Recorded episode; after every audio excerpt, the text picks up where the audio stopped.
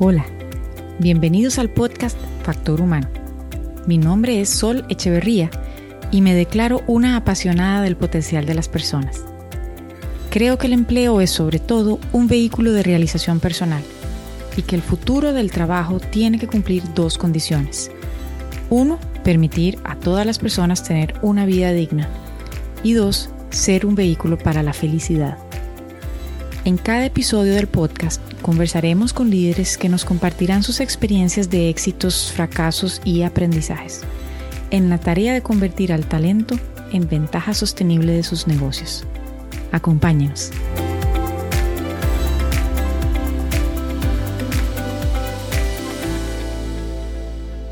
Hola, bienvenidos y bienvenidas a este espacio Factor Humano Podcast. Estoy súper emocionada porque hoy tenemos una invitada muy, muy especial.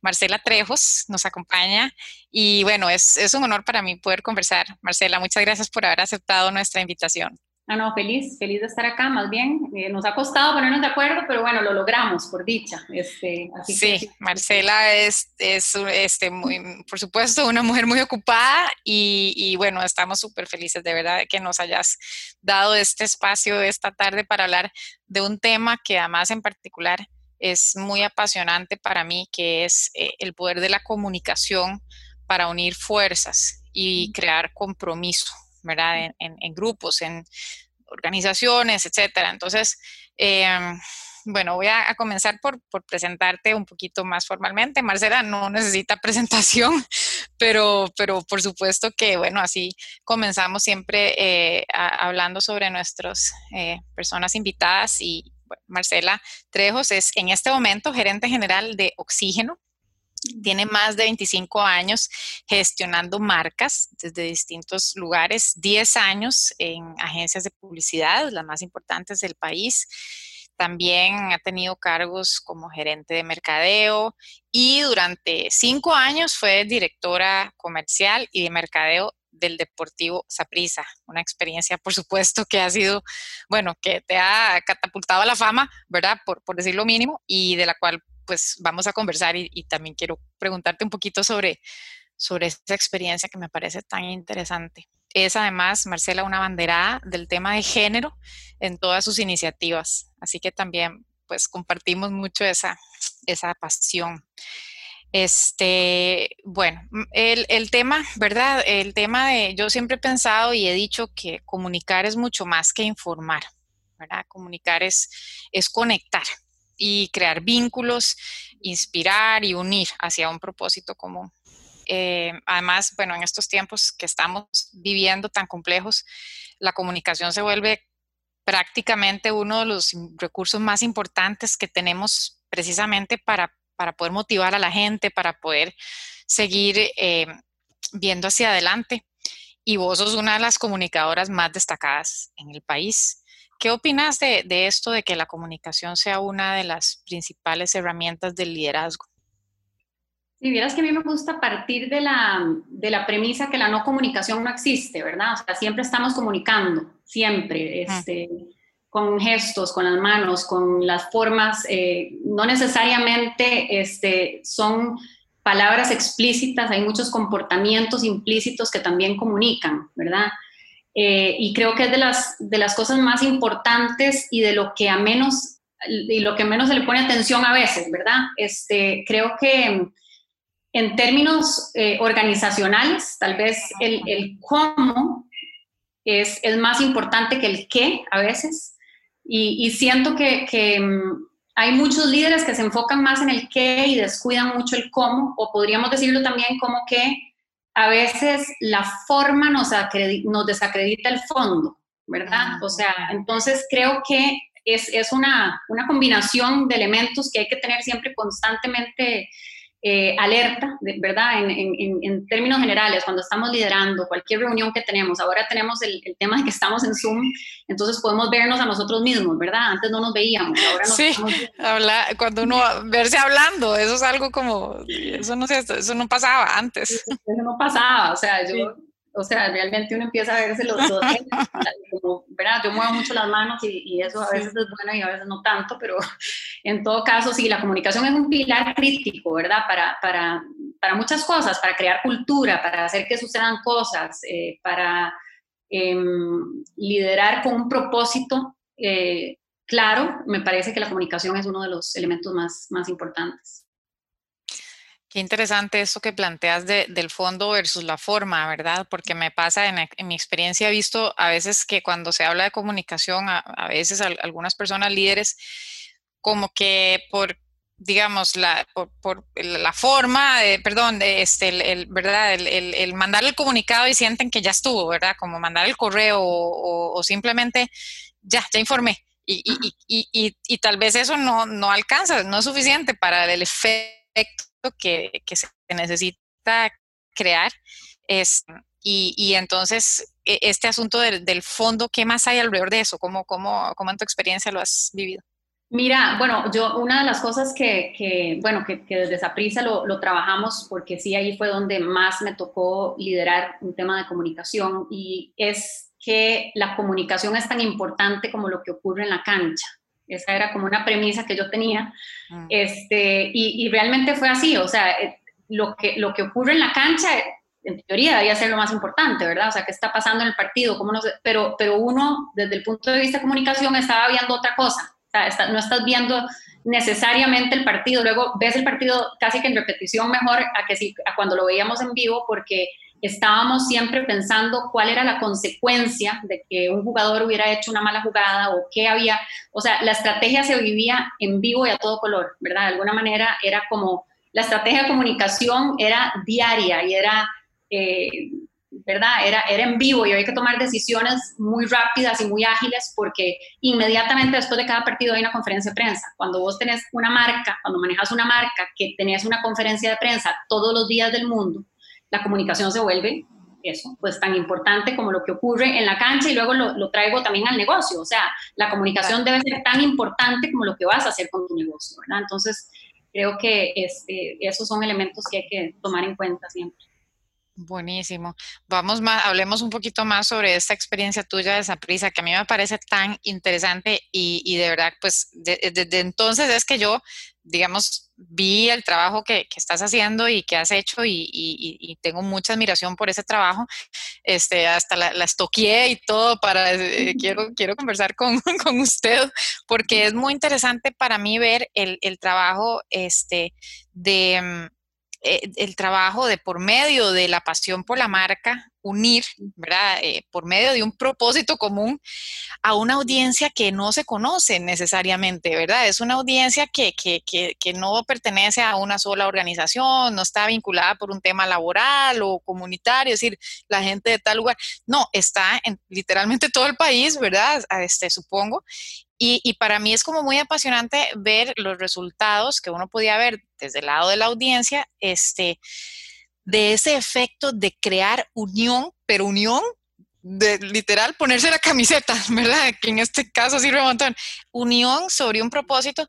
Eh, contanos un poquito sobre ese trabajo, cómo fue el proceso de construir eso, de, llevar a, hacer, a la marca a ser ese factor de, de construir vínculos. Mira, un, un, tema, bueno, obviamente después de, como digo yo, después de empujarle las marcas a la gente por más de 20 años, de cuando te topas una marca que la gente está dispuesta a tatuarse en el cuerpo, pues entonces es más fácil partir de ahí, ¿verdad? Es más fácil partir de una marca que la gente ama, eh, de, pues más allá de la razón, ¿verdad? Porque vos podés cambiar de colegio, podés cambiar de, de, trabajo, podés cambiar hasta de esposa, de esposo, de hijos. Los hijos no, ¿verdad? digamos que, puede crecer la base, la base puede crecer, eso sí. Pero digamos, de equipo de fútbol es muy difícil cambiar, ¿verdad? O sea, es muy difícil que la gente... Eh, entonces es un amor realmente casi irracional y además, este, yo sí creo que cuando uno tiene eh, del lado de una del lado de una oportunidad hay una gran responsabilidad. Entonces, eh, creo que cuando, y, lo digo desde todo, desde todo punto, desde, desde, el, desde el privilegio de, de, ser mujer en, en, este mundo y en esta época y en, y en, esta circunstancia, lo digo desde de posiciones que tal vez sí es cierto, que está uno en, un lugar de privilegio y tiene que junto con eso viene una gran responsabilidad. Entonces, ¿qué haces con esa responsabilidad? Bueno, tenés una marca, el 80% del país sigue el fútbol, por ejemplo. Eh, tenés una marca que, que, la gente está dispuesta a muchas cosas por ella, ¿verdad? Entonces, creo que es la comprensión de, de, de esto lo que nos hizo tal vez empezar a dibujar, ¿verdad? La marca desde el punto de vista eh, de más mercadológico. Yo sí creo mucho, y así como hablaste de la comunicación al inicio, que normalmente los líderes llegan y hacen sus estrategias y después, bueno, llame a la muchacha de, comunicación para que le haga el comunicado, llame a la chiquita de mercado para que le haga la campaña, ¿verdad? Eso realmente, no, o sea, menos hoy en día, o sea, mercadeo es el negocio, ¿verdad? Y la comunicación es el negocio. Entonces, esas dos partes deberían de estar desde el inicio en la formulación de la, del negocio, de la marca, en este caso, ¿verdad? Y de cualquier marca, en realidad, que, vayamos a, que vayas a dibujar, tienen que estar en la mesa de discusión de negocio, de la formulación del producto, de ¿verdad? Porque, porque si no, queda como un añadido, ¿verdad? Como, como era antes, en los modelos de producción usted producía y luego ya veía a ver quién le hacía la, el, el, mercadeo al producto o quién, quién le hacía la publicidad. Entonces creo que este, el traer esos elementos desde el inicio es, es, crítico, ¿verdad? Es crítico porque estás en la construcción de algo muy, muy relevante. Y luego, el, el, volviendo al tema de, de, cómo armar una estrategia de comunicación, digamos, en una marca donde efectivamente tenés una conferencia de prensa todos los días, eh, creo que lo más importante fue eh, estructurar una, eh, una, una, estrategia de vocerías.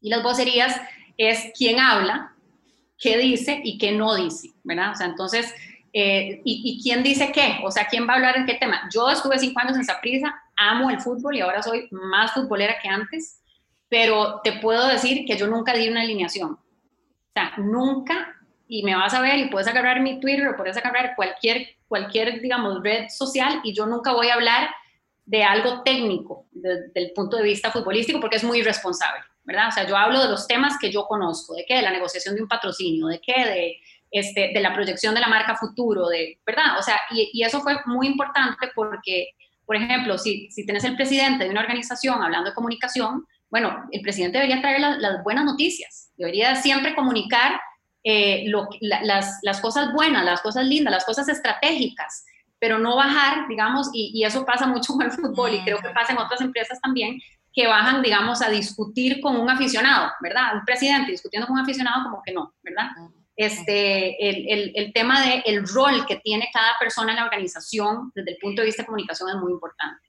Em, de vuelta, digamos, a un negocio como Oxígeno, eh, que, que, me está tocando liderar, que estoy muy feliz en esta nueva etapa y, este, y tal vez ahora podemos conversar un poquito más de eso, pero por ejemplo, el hecho de que la gente sepa de que, eh, que no pueden hablar de la marca o, del, o de la organización sin tener el criterio, ¿verdad? Pero entonces, bueno, ¿cuáles son los voceros, ¿verdad? ¿Cuál, ¿Cuál, es la estructura de vocería y quién sí puede hablar de eso y quién es el mejor comunicando eso, ¿verdad? Porque hay mucha gente que puede tener el contenido, pero no tiene la forma y cuesta, a veces hay que, hay que llevar a la gente a eso, hay que llevar a la gente a que, a que comprendan cómo comunicar, ¿verdad? Porque, porque, como te digo, a veces sí, a veces tienen el contenido, pero en la forma se nos quedaron, ¿verdad? Y, y a mí me tocó de todo.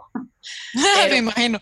Es súper interesante esto que decís y yo, bueno, yo con mi lectura que siempre, ¿verdad? Yo, yo pensando siempre en estos temas de los vínculos entre las personas y la cultura organizacional y estas cosas, me parece tan interesante esto que decís en el sentido de que cuidado con las vocerías y con las cosas que cada persona dice, porque, ojo, las palabras importan, el contenido importa, la sustancia importa, y, y, se, y se crea o se destruyen vínculos, ¿verdad?, de confianza por alguien que digamos que hasta bien intencionadamente, digamos que, ¿verdad? Este, eh, puede alguien con la mejor intención decir algo que, que, realmente maltrata mucho el vínculo con un colaborador, un cliente, un, qué sé yo, alguien, alguien como relevante, ¿verdad? En, el contexto.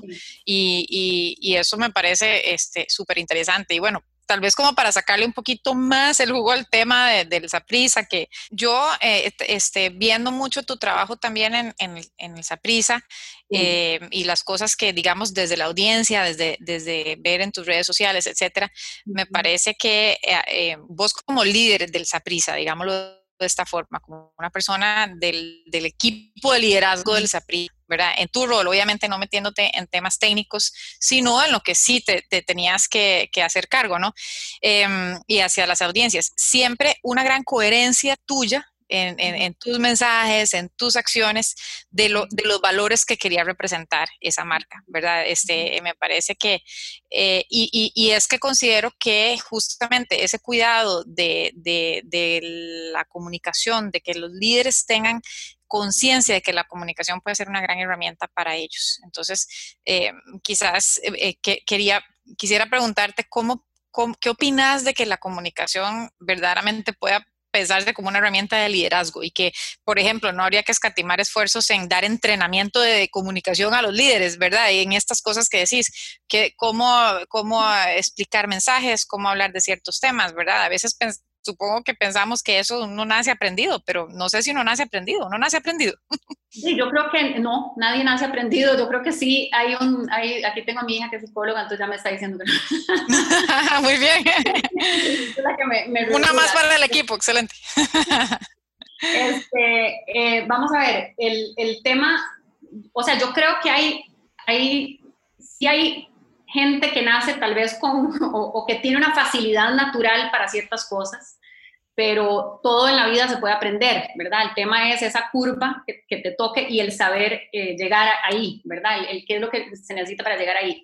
dijiste una cosa importante que es cómo eh, uno como persona y, y cómo, cómo conjugás con la marca que representás, y esa parte es muy importante. Yo sí creo que al final nosotros somos una sola persona. Yo me acuerdo, hace muchos años le decían a uno, eh, cuando usted llega aquí, usted no trae nada de la casa, ¿verdad? O sea, usted entra por la puerta, o sea, eso era en los 80, sí, sí, 90 entra por la puerta y usted ya es otra persona. Tu vida personal en la casa, exacto. Exacto, y yo no creo eso, yo creo que somos una sola persona y, andamos puesto todo lo que hemos vivido, lo que, yo, lo que sí, el pleito de la mañana con la chiquita, eh, ¿verdad? Que tuviste que conectar la hora que hay, no sé cómo hacen la gente que tiene chiquitos pequeños, honestamente, gracias a Dios la mía tiene 22, porque si no, ya lo hubiera tirado por la ventana, como han hecho seguro los vecinos de mi casa, que parece a veces que han de suelto. Pero en fin, este, yo lo que creo es que el tema de la, de la, de la comunicación en, en, esas áreas, ¿verdad? el, el, cómo vos sos una sola persona, el cómo vos representás esa marca, es vital, porque por eso es que hay mucha gente que no se siente eh, o no se siente privilegiado de estar en su puesto, o no siente, no siente la marca, o no siente la organización, y eso se nota, de ahí para abajo se nota, ¿verdad? Este, a veces hay que tener mucho, mucho cuidado con los cambios estructurales que se hacen a veces em, y de pronto, no sé, te ponen en una posición que para vos es, un, es que te bajaron de posición y no te subieron de posición. Pero entonces, eh, ¿qué, estás comunicando ahí? O sea, que tenés a la gente correcta en el puesto correcto y eso para mí es súper importante. O sea, yo creo que hoy en día las empresas, y ya me estoy desviando de tema, pero es no, no, es el, todo está el mismo tema, es el mismo tema. este, yo creo que hoy en día, o sea, vamos a quedar, no sé, con menos del, más del 30% de desempleo. Entonces yo pienso que las empresas hoy estamos obligadas a tener, y volviendo a la, analogía, futbolística, el, la mejor, el mejor delantero, el mejor volante, el mejor contención, el mejor defensa, el mejor portero. O sea, tenés que tener a la mejor persona en su puesto y, y, yo creo mucho en eso de reventar el talento. O sea, es decir, hasta dónde vamos a... ¿Cómo hacemos para que las personas que están en la organización estén dando, están a su máximo potencial? No nos sirve nadie a media, a media asta. No, no, no, eso no, no, no, no es productivo, no, no, es, no es coherente, digamos. Y entonces yo sí creo que eh, con más razón hoy en día, de cara a esta situación que estamos viviendo tan extraña, tan compleja y tan llena de, de, excentricidades, ¿verdad? Tenemos que ser mucho más eh, objetivos en, la, selección del talento, ¿verdad? En la gente que realmente te va a dar la... O sea, la gente que está dispuesta a sobrevivir una pandemia desde el punto de vista emocional incluso. O sea, e, es que, y, o cómo le damos las herramientas a la gente para poder pasar esta crisis de alguna u otra manera. O sea, ¿qué herramientas podemos darles para que, para que sí efectivamente logren pasar por esto o quitémosles el ruido del miedo, ¿verdad? Por lo menos temporalmente, porque miedo todos tenemos, es decir, eso no, pero no podemos trabajar con miedo porque el miedo paraliza, ¿verdad? Entonces, todo eso también es comunicación, el qué comunicas a quién, cómo, ¿verdad? La forma en que llegas, por eso decía al inicio, la forma en que uno llega, por ejemplo, ahorita nosotros estamos con, un, con, una... Eh, con un reto enorme de oxígeno, ¿verdad? De tratar traer al mejor inquilino posible para que la mezcla sea la mejor mezcla posible este, porque creo que Oxígeno tiene el potencial de ser un landmark en el país, ¿verdad? O sea, no, necesariamente solamente para la comunidad de, Heredia, que además, que sí, somos jugamos un rol muy relevante, pero ¿cómo hacemos que la gente llegue ahí? Bueno, ok, la forma en que nosotros lleguemos, el a quién lleguemos, cómo le lleguemos, eh, para que venga, por ejemplo, para, para, yo traerlo a, negociar, es muy importante. A veces eh, podemos vernos, eh, no sé, podemos vernos o, no interesados o desde una actitud de, la arrogancia. Yo creo que hoy en día no se vale ser arrogante en estos momentos de la vida, ¿verdad? O sea, hay, hay, ciertos, valores, hay ciertos nuevos valores que hemos ido incorporando, creo yo, en esta pandemia, que, que, creo que, y llegaron y vinieron para quedarse, ojo, vinieron para quedarse. Y si no se asumen, y si no se asumen, puede ser un, un, gran problema para los que no lo asuman, que esto ha cambiado y está cambiando. Estaba viendo un estudio, bueno, este, hicieron varios estudios del consumidor de los últimos seis meses y, uno, y una, de las, una de las conclusiones que me encantó es que dice, los que probaron el atajo no volverán a la avenida, mm. ¿verdad?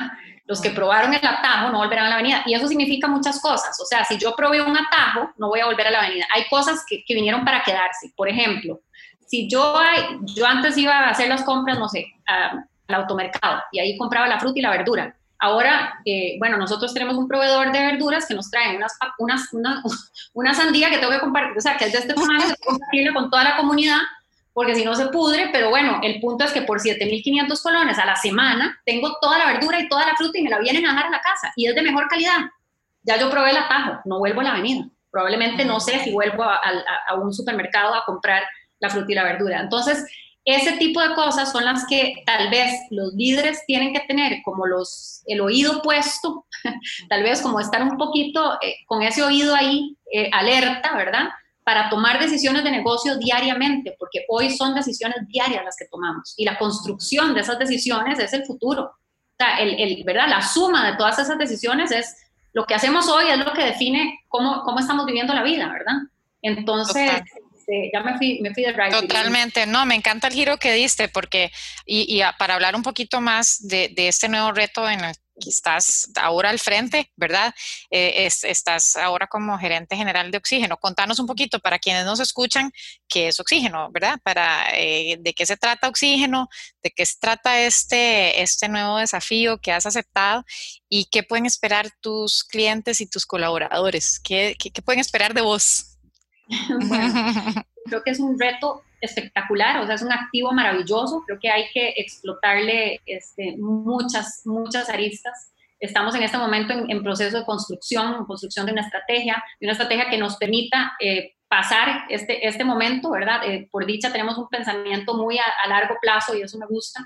Yo creo que uno construye en el corto plazo los pedacitos que puede, pero siempre con la mirada puesta en el largo plazo y eso este, me gusta mucho los líderes de, de Costa Moras que, que, nos ponen la, la, barra muy alta, ¿verdad? Entonces, este, y mucha, mucho espacio para crear también, hay, hay mucho espacio para crear, para proponer ideas, eh, y, y, eso es un poco lo que estamos construyendo en este momento, una estrategia, digamos, a, a mediano y largo plazo para poder darle a la gente, y, y, y, sí que queremos jugar un rol importante en la comunidad de Heredia, yo creo que eso es, eso es importante. Eh, probablemente vamos a empezar a desarrollar pequeños eventos para pequeñas audiencias o para intereses diferentes de las audiencias, no tanto eventos tan masivos, sino eventos más comunitarios. Eso es también una tendencia a nivel mundial que estamos leyendo. Em, y hemos eh, construido mucho a nivel de, a, partir de la tecnología, a partir de, entender que, que, la, la, analítica, ¿verdad? Para, sirve para tomar decisiones, sirve para, o sea, es, es como los datos, muchas empresas tienen un montón de datos, ¿verdad? Pero la data queda ahí, ¿verdad? Entonces, como cuando uno hacía los estudios y se iban acumulando los estudios uno encima de otro, se iban empolvando y nadie los accionaba. Al final la data es para accionarla, ¿verdad? Entonces, se habla mucho del business intelligence y de, ¿verdad? de todos estos temas, pero realmente lo más importante es qué me dice la información y qué hago yo con eso.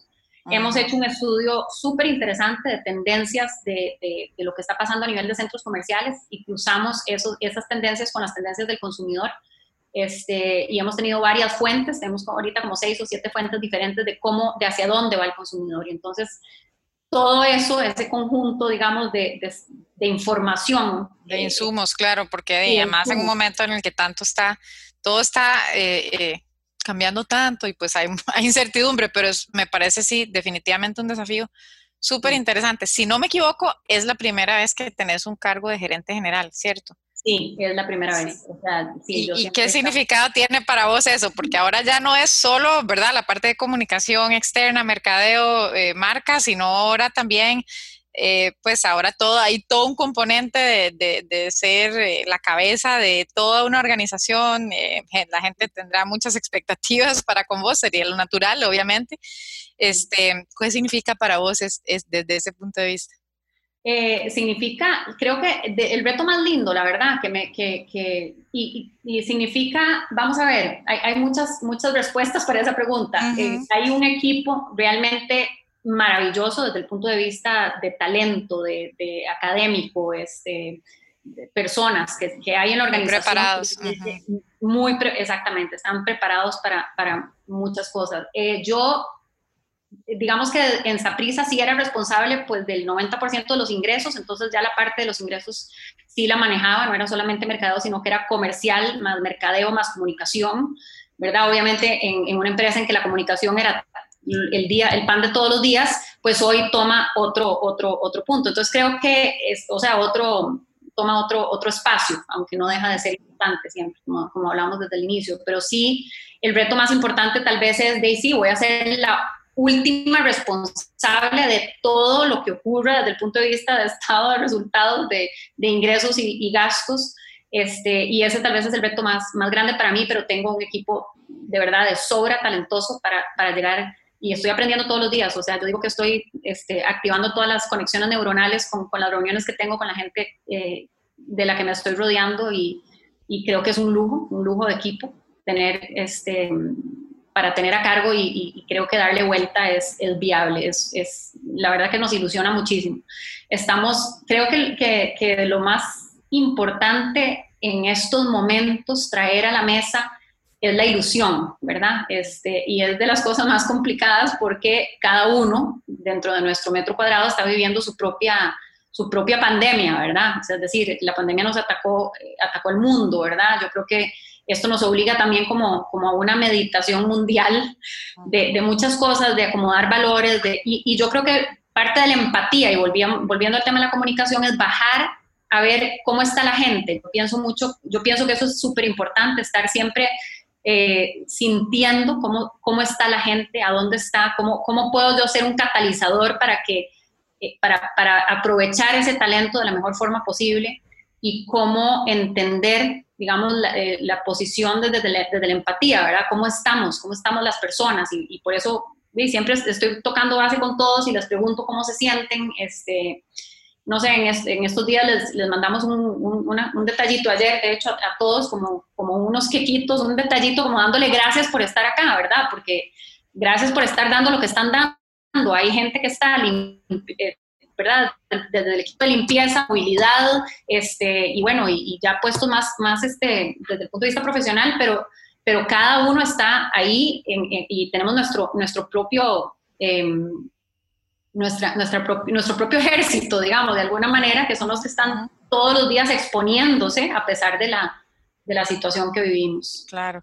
Bueno, qué dichosos, porque eh, eh, una persona líder que venga a reconocer los talentos, a, apreciar el, equipo de trabajo, el trabajo en equipo, a, tener empatía y escuchar y, y a querer aprender es exactamente lo que, de lo que la gente necesita y los equipos necesitan. De verdad que qué buenísimo y, y, obviamente estoy segura de que, de que vas a, lograr plasmar la, visión que tenés porque es la energía que tenés de mujer eh, campeona y, y, ¿verdad? Em, y hablando de este tema, que es un tema que, que, nos apasiona muchísimo, que es el rol de las mujeres, el rol de la mujer en la sociedad, me gustaría hablar un poquito de esto del liderazgo femenino. Y, bueno, vos, eh, volviendo un poquito a, digamos, a tu experiencia en esa prisa, eh, me parece que una de las, de las cosas, de las tantas cosas tan importantes que, tuviste la oportunidad de, crear y de dejar como legado fue justamente lo que tenía que ver con eh, eh, el impulso al fútbol femenino, ¿verdad? Y que es una cosa tan simbólica y tan significativa, eh, más bien algo tan significativo para también la causa de género, ¿verdad? Entonces, nada, contanos un poquito sobre eso, el liderazgo femenino, el fútbol, la experiencia que tuviste. Este, Vos sabes que yo pienso que, vamos a ver, el tema de, género es todo un tema. Este, y, una de las cosas que he aprendido últimamente es, em, en, ese sentido que me costó, porque no, normalmente no lo, no lo hice y no lo viví así, es eh, que agresión con agresión no funciona, ¿verdad? Entonces, em, es más como, como la compasión, tal vez sería lo mejor eh, desde la compasión poder hacer el cambio o, generar el cambio que, buscamos. Yo siento que eh, a veces nosotros, o sea, nosotros como mujeres nos hemos victimizado mucho. Yo, soy la, primera que, que, pucha, que sí, he vivido todo tipo de agresión, ¿verdad? O sea, eh, agresión psicológica, agresión laboral, todo tipo de agresión y eso que soy algo, o sea, por lo menos me, me defiendo, trato de defenderme, pero han habido otros momentos en que no me he podido defender. Y creo que eso es una realidad eh, con la que vivimos, así como un hombre no sabe lo que significa salir a correr y, tener que pensar cómo nos vamos a vestir para ir a correr, este, o si vamos solas o acompañadas. Entonces, desde ese punto de vista, creo que eh, hay mucho por hacer, o sea, hay mucho por, por vamos a ver, hay un trabajo de educación que tenemos que hacer en conjunto, como, como, y, no es, y no es como género, sino también como sociedad, ¿verdad? O sea, es como cómo nivelamos ese conocimiento a la gente. A mí a veces me pasa, ¿verdad? Que uno dice, bueno, esta persona tiene, no sé, 70 años, dónde nació, dónde creció y, y cuál fue su situación que lo hace a él, digamos, tener hoy una actitud machista, por decir algo. Este, son de, son situaciones que desconocemos, pero yo pienso, y por eso a veces sí el, tema en Twitter, a veces me meto y hablo del tema, pero es sobre todo desde, desde de, si tenemos que ir de uno en uno educándolos, hagámoslo, ¿verdad? Eso es como la chiquita que salvaba las, las, estrellas de mar en, el mar y iba de una en una. Este, y sí, o sea, si tenemos que ir de uno en uno, de uno, en uno para nivelar el tema este, y, y por lo menos promover algún tipo de cambio, yo creo que, que, con eso nos podemos ir, ir un poco más tranquilas, ¿verdad? Lo que no se vale es no hacer nada, lo que no se vale es este, tampoco victimizarse, no me gusta la, la posición de, de, la victimización, me parece que es, es, como el camino fácil, es como el camino em, es como el camino de, de, volver con agresión la agresión que nos han dado, nos han hecho históricamente. Entonces, sí, no es, es no cambiar el, rumbo, la trayectoria, digamos, que tiene, que tiene la, la, situación. Por eso es que me parece que la liga femenina de fútbol es tan buen, eh, eh, como, como tan buen escenario, digamos, para, para crear una transformación en la conciencia, ¿verdad?, país, porque, bueno, el fútbol, por supuesto, se, ha asociado más tradicionalmente a los hombres, a un, deporte de, hombres, este, pero el trabajo que hicieron, digamos, que lideraste vos en conjunto con otras mujeres también de los otros clubes, eh, con, la, fue la, fue la antepasada, si no me, no me equivoco, bueno, no, no soy tan buena siguiendo exactamente. Ahora con la pandemia, bueno, se trastornó totalmente las temporadas de los campeonatos, etcétera. Pero, pero hay una, hay uno de los, de los, de los eh, em, torneos que, que exactamente no me acuerdo si fue hace un par de años o un año, pero fue es decir, iban más masas de gente a los estadios a ver a las muchachas jugar y una cosa que, digamos, el resultado fue muy notable y, poder entonces presentar a las mujeres como iguales, muy buenas jugadoras, con partidos excelentes, eh, levantando adrenalina, igual que los muchachos en los equipos, ¿cierto? Y empezar, eh, incluso circularon algunos comentarios de, ve, juegan como casi, a los hombres, ve, juegan casi como las muchachas, ve, deberían jugar como ellas. Ya uno empezar a ver ese tipo de comentarios, ¿por qué no juegan como ellas? Es, es, es mucho decir, ¿verdad? Y, y tuviste un rol muy importante en que eso pasara este, con, un conjunto de, personas, estoy segura. Pero, pero ¿qué, qué fue lo que, tocó hacer? ¿Qué fue lo que hicieron? ¿Cuál fue la clave para que pudiéramos empezar a ver todos esos efectos y resultados y que seguirán? Sí, yo creo que, mira, empezó a raíz de, em, primero tener un equipo que, que cuestionara cuestionar el tema, ¿verdad? O sea, tener alguien como un Diego Picado, que fue este, el, que, el que empezó a ir a los, a los partidos, a los entrenamientos de las chicas a las 5 de la mañana. Mm. Eh, y entendiendo que había que pelear por las canchas, ¿verdad? Entendiendo que este, hubo es decir, había que cambiar muchas, muchas mentes, ¿verdad? Desde el punto de vista eh, ideológico y desde el punto de vista estratégico, ¿verdad? El fútbol femenino no estaba en, la estrategia, ¿verdad?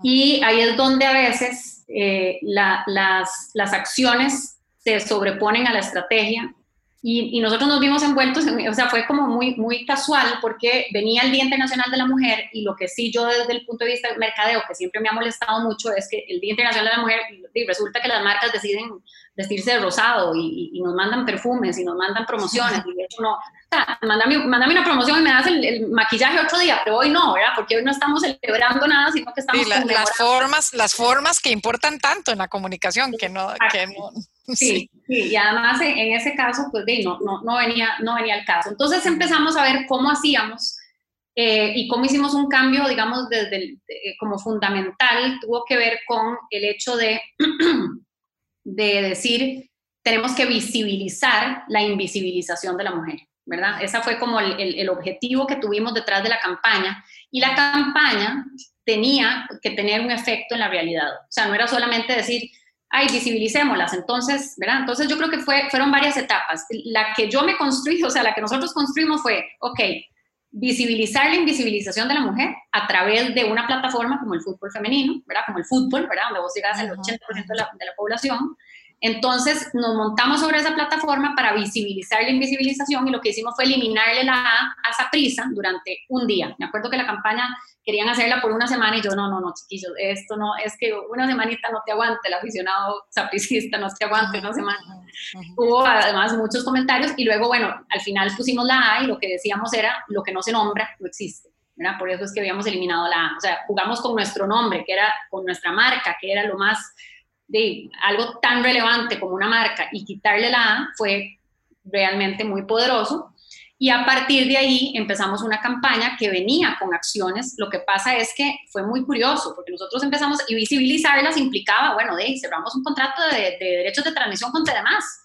Di, yo llamé a Tedemás y hagamos esto y démosle derechos de transmisión. Y logramos cobrar por derechos de transmisión. Entonces ahí también estaba la parte de los ingresos, porque esto es un negocio de ojos, ¿verdad? Al final, o sea, es decir, no podemos tampoco pretender competir con, un, con una audiencia que tiene el fútbol masculino y esa audiencia lo que, lo que compran las marcas es la exposición a esa, a esa cantidad de gente, ¿verdad?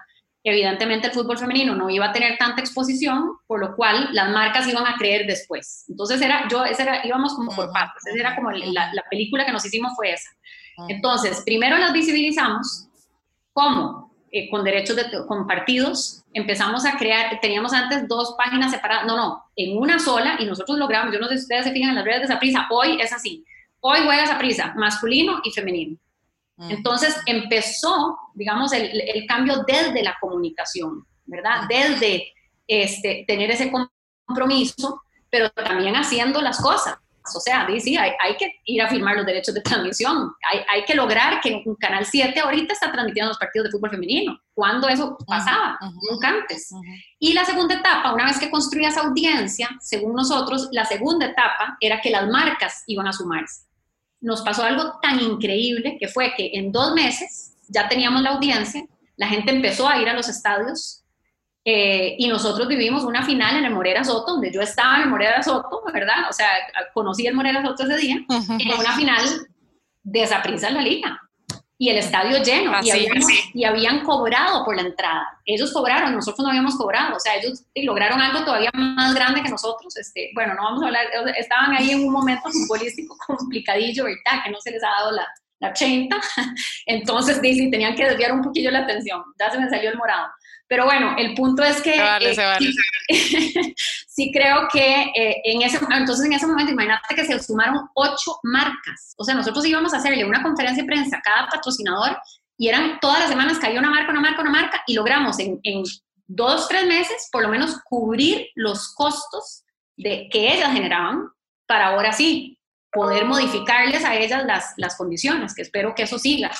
Sí, esa, esa fue una causa, digamos que sí, este, de, no sé, la agarré sin que nadie me la pidiera, porque fue como esas cosas que uno como que ve y las y de, simplemente le toca agarrarlas, ¿verdad? Sí, me, tuve, tuve situaciones complicadísimas de, de negociaciones complicadas, de comprensiones. Eh, el tema, volviendo al tema del machismo, este, hay muchas actitudes implícitas que no necesariamente son explícitas.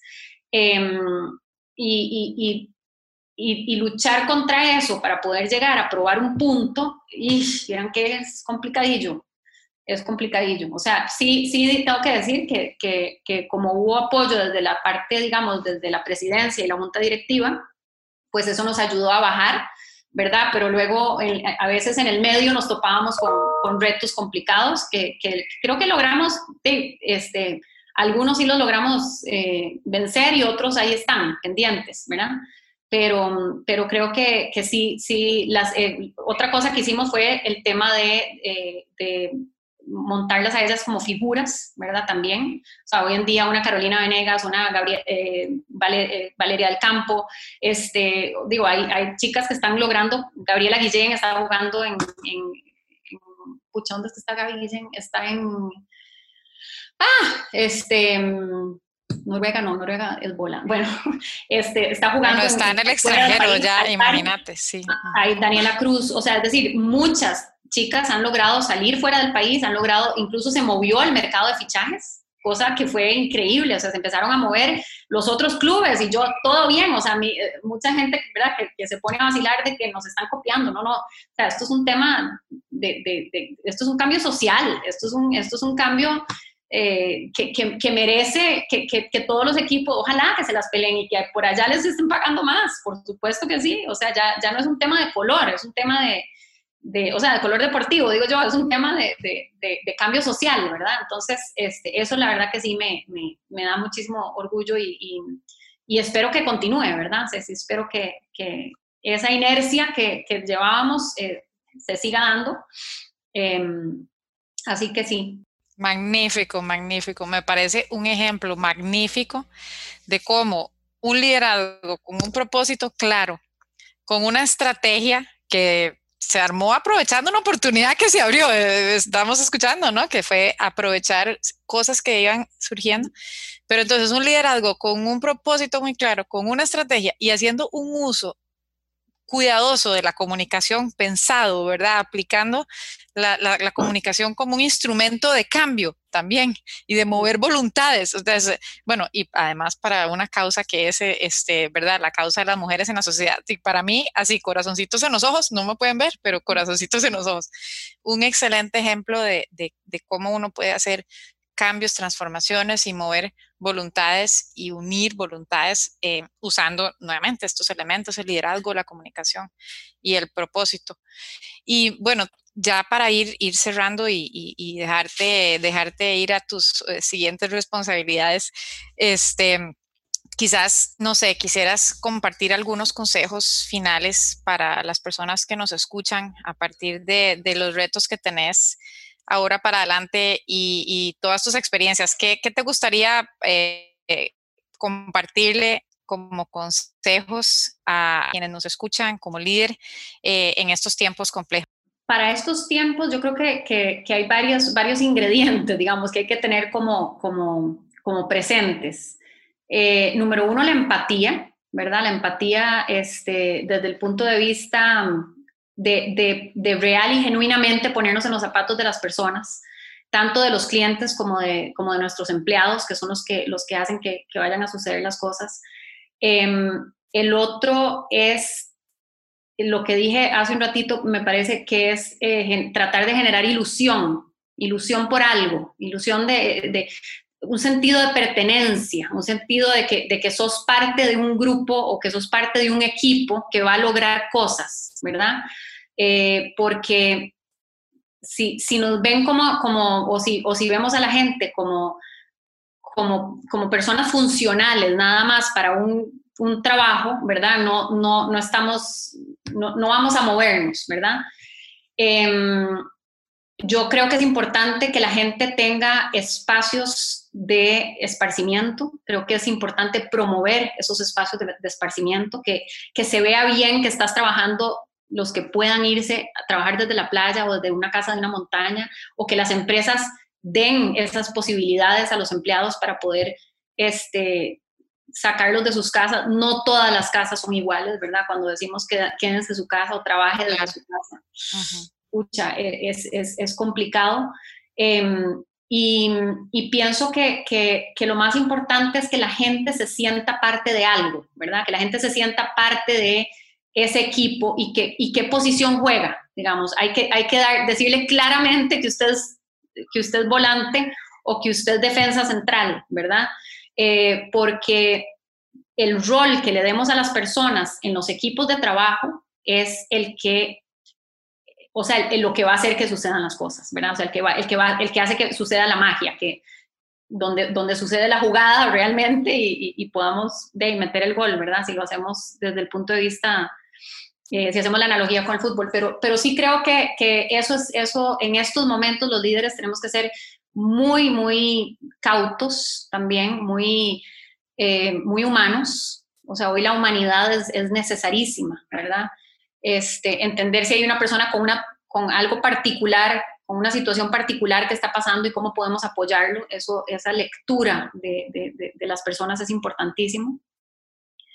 Em, y, y, darles una, una, meta clara. Yo creo que todo el mundo tiene que tener, saber para dónde va, ¿verdad? ¿Qué, qué es, qué es lo que estamos construyendo en conjunto, ¿verdad? Y cómo, cómo las personas se sienten parte del equipo que, que, tiene que lograr esas metas. Entonces yo diría que por ahí, más o menos, es lo que, lo que se me ocurre. Me encanta, no puede ser mejor dicho. Totalmente, aquí tomamos nota y, muchas gracias de verdad, Marcela, por acompañarnos, por estar dispuesta a compartir tus experiencias así, hasta los desafíos.